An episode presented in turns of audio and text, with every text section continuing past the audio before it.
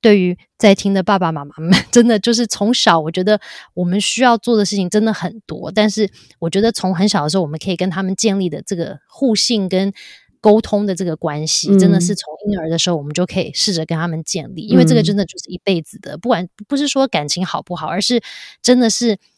遇到各种育儿议题的时候，等到你小孩够大的时候，你就光靠这一点呢，就可以就是解决所有的问题，因为。只要可以一起沟通，一起解决问题，互相有互相就是可能安全感跟信任的关系的话，嗯，其实所有的问题都可以一起解决。在最怕的就是小朋友遇到问题的时候，他不敢回来跟爸爸妈妈讲，然后爸爸妈妈就算想帮忙，也不知道有有人需要帮忙啊，然后这个事情就这样子过去了。所以我觉得这个是真的。我现在小孩变得就是十岁的时候，让我真正深深的有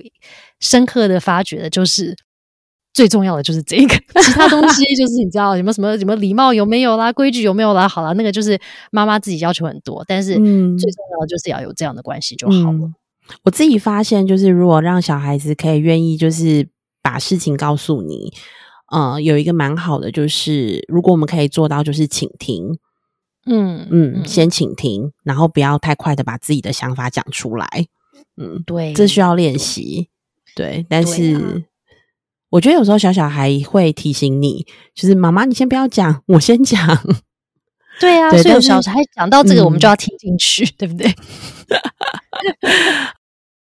所以呢，就是这一集啊，我想要来跟你聊一聊，就是我觉得小孩子越来越大，爸爸妈妈到底要如何带领他们认识他们自己的身体，以及我觉得有一个蛮重要的，就是人与人应该有的这个礼仪的距离。